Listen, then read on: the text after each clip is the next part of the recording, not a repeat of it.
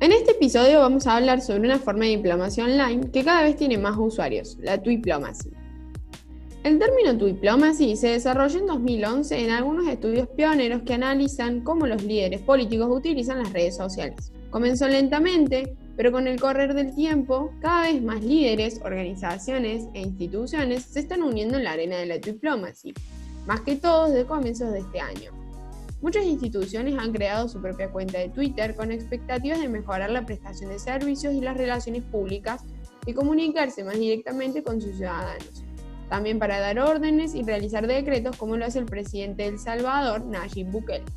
Los líderes mundiales y sus diplomáticos han visto con buenos ojos la rápida y eficaz expansión del mensaje que Twitter permite y lo han empezado a usar cada vez más como una forma de involucrar a sus ciudadanos. Aunque no solo debemos referirnos a Twiplomacy como la diplomacia por Twitter, sino que, a su vez, Twiplomacy es un estudio creado en 2012 para monitorear, asesorar y difundir en redes sociales sobre la actividad de los líderes mundiales, misiones y embajadas la diplomacia en las redes sociales, sin embargo, carece de la formalidad, decoro y seriedad que caracteriza a la diplomacia tradicional, como hemos visto con los tweets del presidente Trump hacia sus diferentes personalidades, sean o no de la oposición, o las interacciones del ministro británico en Argentina, Mark Kent.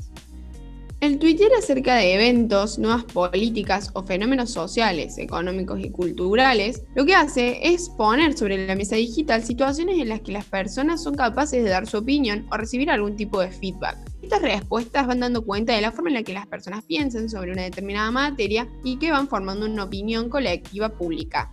El mundo que conocíamos ha cambiado rotundamente. El COVID-19 ha invertido la diplomacia, una profesión que implica una gran cantidad de presencia física que tuvo que ser pausada, frustrando la actividad diplomática en persona. Las reuniones, apretones de manos y los vuelos internacionales han sido reemplazados por videollamadas, hilos, imágenes y hashtags. La diplomacia se convirtió en una arena digital. Las tradicionales fotografías de eventos multilaterales han sido reemplazadas por mosaicos de pantallas con líderes sentados enfrente de sus respectivas banderas. Entonces, Twitter da la posibilidad de no solo extenderse y alcanzar audiencias nacionales, sino también audiencias globales. A su vez, tenemos que dar cuenta que este tipo de diplomacia permite llegar a los jóvenes, a la generación Z, que con otros medios es difícil o está imposible de alcanzar.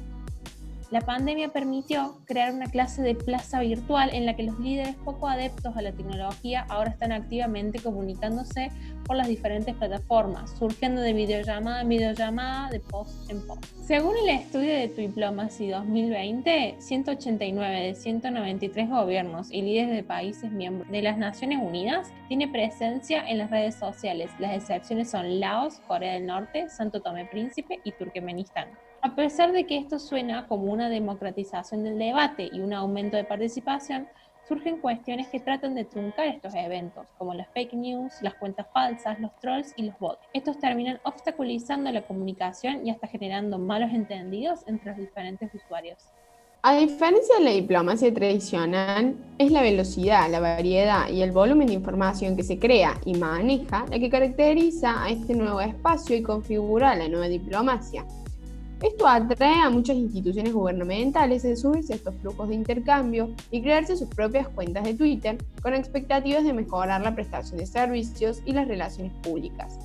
Así vemos cómo no son las personalidades conocidas las únicas que se benefician de esta plataforma. En relación a las cuentas de gobierno y como por ejemplo de lo último planteado, se destaca también el rol de Canadá, el mismo se encuentra entre un pequeño grupo de países que tienen cuentas de Twitter para la mayoría de sus embajadores y misiones.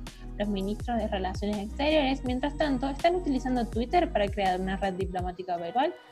De esta manera, Twitter se ha convertido en un poderoso canal para la diplomacia digital y el arte de gobernar el siglo XXI.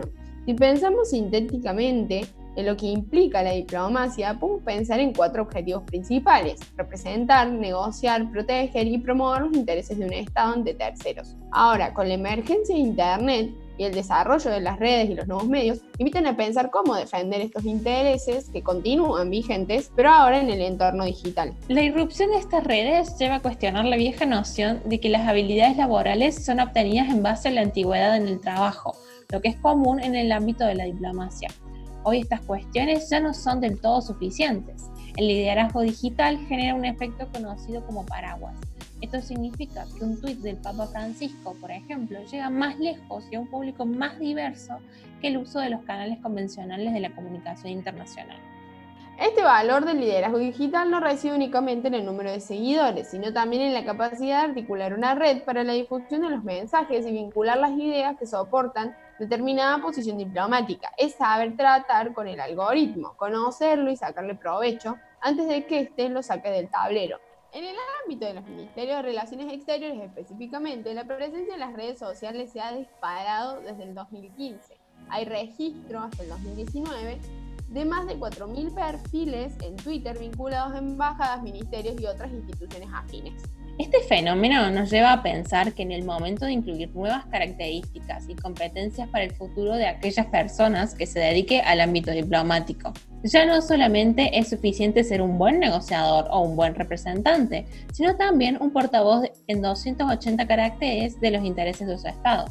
Así, el uso intensivo de las nuevas tecnologías, la capacidad de transmitir para públicos extranjeros o las relaciones con los nuevos medios se ubican en el centro del juego diplomático. Un juego que, como vemos y como todos los demás, el tablero se modifica con el pasar de la historia. Los procesos de cambio y las nuevas dinámicas, esto hace que se marque un ritmo de comportamiento de todos aquellos con capacidad de agencia a nivel internacional, quienes buscan por mantener sus lugares, debiendo adaptar su comportamiento y adecuándolo así a los nuevos flujos de las redes. Estos actores deben buscar estar a la altura de los hechos, adaptar y profesionalizar sus estrategias, convivir con el algoritmo y con hashtags para continuar participando en la escena internacional, evitando quedar rezagado frente a nuevos desafíos y formas de participación en nuestra era. Este fue el sexto episodio del podcast del siglo para ciudades globales. Seguimos en nuestras redes como arroba sigloar. Gracias por escucharnos, nos vemos la próxima.